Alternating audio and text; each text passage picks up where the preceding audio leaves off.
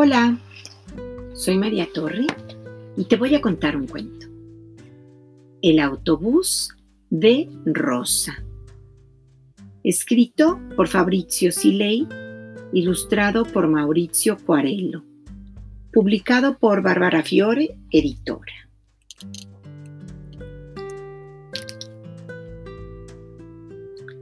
Se lo había prometido hacía mucho tiempo y hoy por fin lo había llevado a Detroit, donde tiene que enseñarle una cosa. ¿Qué es lo que vamos a ver, abuelo? ha preguntado Ben durante el viaje unas mil veces. Espera y lo verás, le ha contestado el anciano. No seas impaciente. Ben lee silabeando las palabras. Henry Ford Museum. El Museo Henry Ford. Cielos. El abuelo es realmente increíble. Han viajado un montón de horas en autobús para ver automóviles viejos. El abuelo, un entusiasta de los coches, ¿quién lo hubiera dicho? Pero si ni siquiera tiene licencia de manejar. Que no, que no es un museo de automóviles. Aquí está la historia de Estados Unidos, pero nosotros hemos venido a ver una sola cosa. Deja ya de protestar, tú sígueme y punto. Un señor alto y corpulento, vestido de uniforme, los guía por un largo pasillo, más allá de un jardín, y los acompaña hasta una sala donde hay un viejo autobús. Aquí está, dice señalándolo. Es ese de ahí. Dense prisa o lo perderán, añade de broma. Es el mismo, exclama el abuelo. Cielos, es el mismo.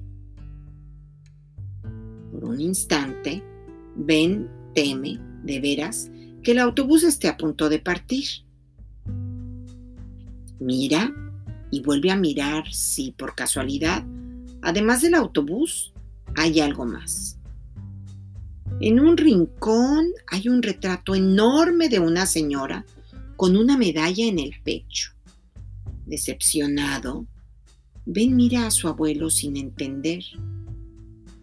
Y es un autobús viejo. El abuelo sonríe enseñando los pocos dientes que le quedan. Lo que faltaba, piensa Ben. ¿Qué despiste tiene? Siéntate ahí, justo en ese asiento. Es el de Rosa. Y antes de que Ben pueda preguntarle quién es la tal Rosa, el abuelo empieza a contarse. En 1955 yo tenía 26 años y vivía en Montgomery, Alabama. No había estudiado mucho, pero sabía leer y escribir. En aquellos tiempos, en las clases no había niños de todas las razas, como en la tuya. Los negros tenían sus escuelas, sus locales, sus baños públicos, su vida. Nuestra vida transcurría separada de la de los blancos. Nos toleraban porque necesitaban nuestro trabajo, pero no querían tener nada que ver con nosotros. En la puerta de muchos locales colgaba un letrero en el que se leía Whites Only, solo para blancos, o sea, que los negros tenían prohibido entrar. Eh, ¿Cómo ocurre ahora con los perros? Preguntaba, preguntaba Ben incrédulo. Peor, hoy, si por error un perro entra en un bar, pues lo sacan. En aquellos tiempos, si un negro hubiese tratado de entrar, lo habrían linchado ahí mismo y los asesinos habrían sido absueltos. Yo era mozo en la estación. Un trabajo duro. Algunos blancos eran amables. A lo mejor hasta te dejaban propina. Pero la mayoría nos trataba como esclavos, con desprecio. Yo era joven y me daba mucha rabia. Me hacía daño. La rabia se me calmaba con el miedo, con Jeremy mejor dicho, con el ojo y la pierna de Jeremy. Jeremy era alto y fuerte como un roble y también trabajaba de mozo. Tenía 50 años, un ojo de vidrio y una pierna tiesa como un palo de escoba. Todos sabíamos lo que le había pasado. Un día, cuando todavía era un muchacho, se le cayó una maleta en el andén 7. Se abrió y la ropa limpísima quedó desperdigada en las vías sucias de polvo y carbón. Entre las camisas y los chalecos había también una capucha blanca, con dos agujeros para los ojos. En un instante, el dueño de la maleta se puso a pegarle con un bastón que tenía empuñadura de plata. Le pegó con todas sus fuerzas, pero Jeremy agarró el bastón y se lo quitó. No le hizo nada al hombre, ni siquiera lo rozó. Cogió el bastón, lo dobló sobre la rodilla, lo partió en dos y lo tiró a las vías, junto con la ropa. Lo despidieron de inmediato. Después se hizo de noche. Lo apelearon con garrotes y bastones hasta que lo dieron por muerto y se marcharon. Pero él salió del trance y cuando se curó de las heridas, recuperó incluso el trabajo. Su ojo de vidrio y la pierna tiesa debían servirnos a todos nosotros de advertencia.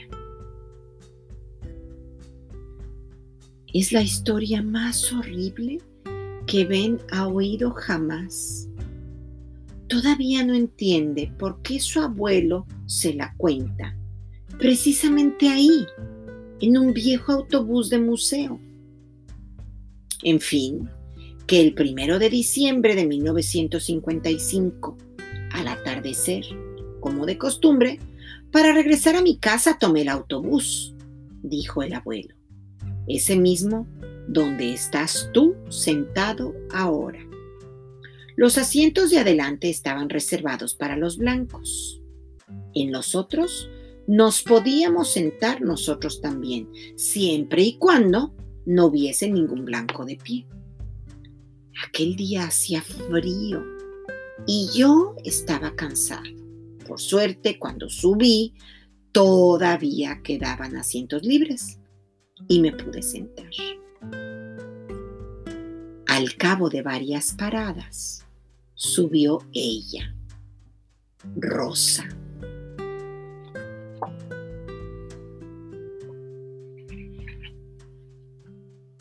Tenía 42 años, un porte digno y llevaba anteojos. Era una mujer de color como tantas, que volvía de su trabajo de modista en unos grandes almacenes. Se sentó a mi lado. Había otros negros de pie, pero todos los blancos estaban sentados. En la siguiente parada subieron cuatro personas de piel blanca como la harina. Enseguida, el conductor nos gritó que nos levantáramos y cediéramos el asiento a los blancos. Yo obedecí, igual que otras dos mujeres negras. Un pasajero blanco seguía de pie, pero Rosa no se movió. El conductor se dio cuenta y volvió a gritar desde el volante. Todos los negros tienen que levantarse y dejar su asiento a los blancos. Tú, levántate y cédele tu asiento al señor. Fue en ese momento cuando ocurrió algo increíble. Un hecho extraordinario que iba a cambiarlo todo y a hacer que las cosas ya nunca más volvieran a ser como antes. Rosa no se movió. Se quedó allí sentada.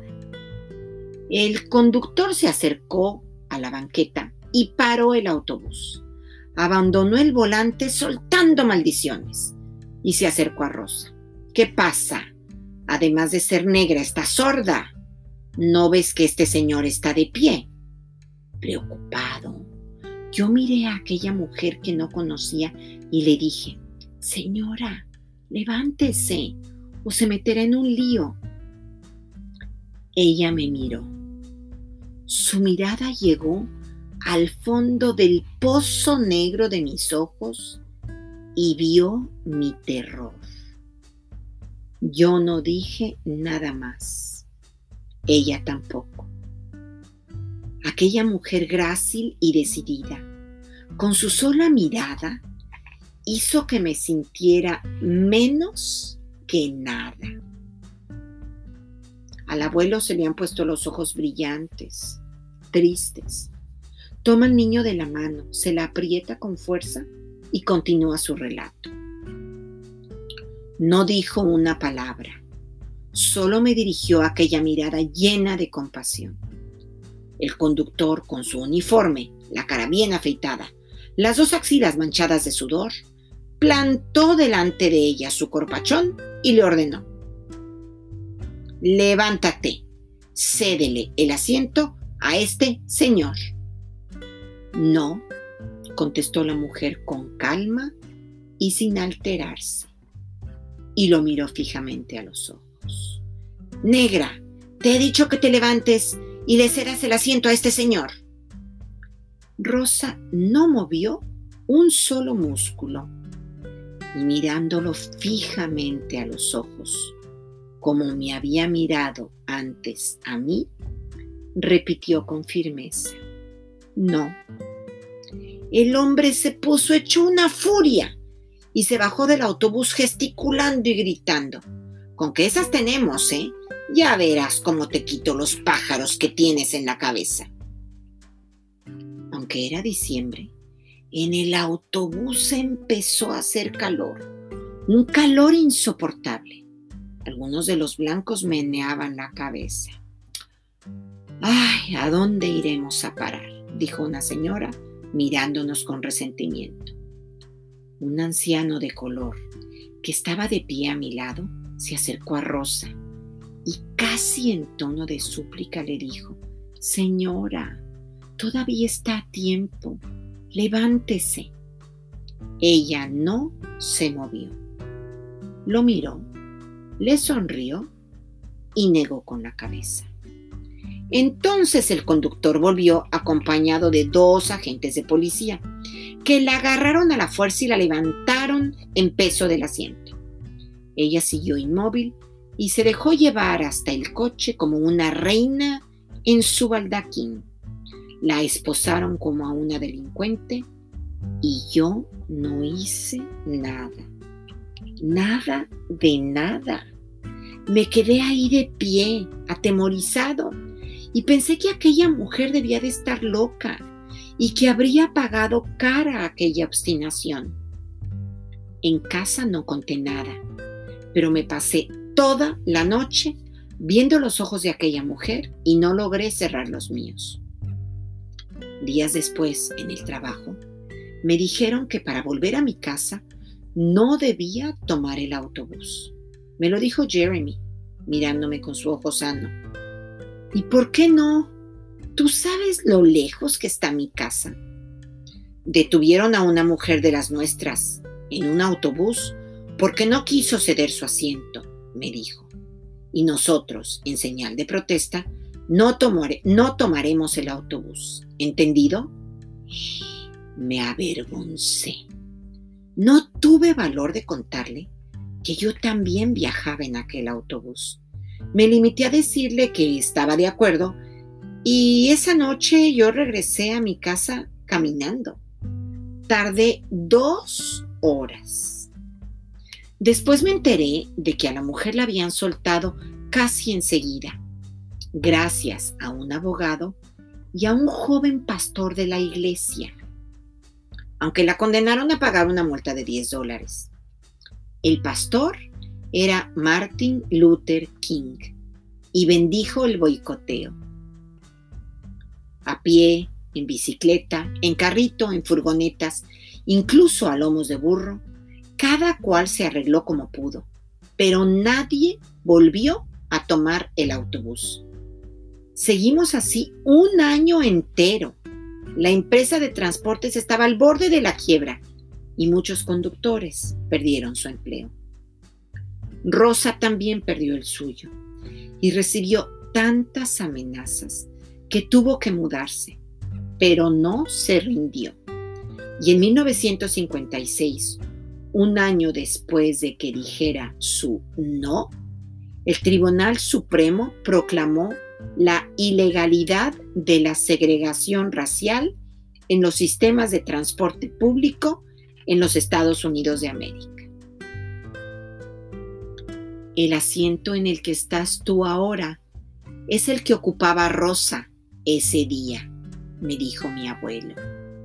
Y este donde estoy yo era el mío. El que cedí por miedo, por no saber decir no. Mira sus fotos, aprende cuánto le debemos. La foto de tu abuelo no sale porque tuvo miedo miedo también por ella. Aquel día la historia pasó a mi lado y era un autobús. Me rozó apenas y no supe tomar ese autobús. Es más, vi que Rosa sí se subía y traté de disuadirla. Pensábamos que estaba loca. Y fíjate tú que los locos éramos nosotros acostumbrados a agachar la cabeza y a decir que sí a todo. Por eso te he traído aquí hoy, para recordarte que siempre hay un autobús que pasa en la vida de cada uno de nosotros. Yo lo perdí hace muchos años. Tú mantén los ojos abiertos, no vayas a perder el tuyo. En fin, murmuraba el viejo quería pedirte perdón. ¿Perdón? ¿Perdón por qué, abuelo? Por no haber tenido el valor de Rosa, por no estar en ese retrato. Ben se levanta y abraza a su abuelo, lo estrecha, mira la foto de Rosa y siente un nudo en la garganta. Es una simple mujer indefensa como podría ser su propia madre. De manera que no hace falta tener músculos ni fuerza. Basta con tener esos ojos grandes y esa sonrisa tranquila. Basta con vencer el miedo y saber que se tiene razón. Mientras Ben piensa en todo esto, el abuelo se suelta del brazo, se suena la nariz y se tranquiliza. Ay, ¿te apetece un helado? Sí, contesta el niño. Y se van para la heladería, hacia el presente. Son cuatro pasos, algo menos de 60 años, y los recorren deprisa. Entran decididos, piden un helado y luego se sientan a la mesa más bonita para tomárselo. El viejo toma un periódico de una de las mesas y lo abre. En la primera página aparece la foto de un hombre. La piel es oscura como la del niño y los ojos también son los mismos. La piel y los ojos idénticos a los de Rosa, a los de Rosa Parks y colorín colorado, este cuento se ha acabado.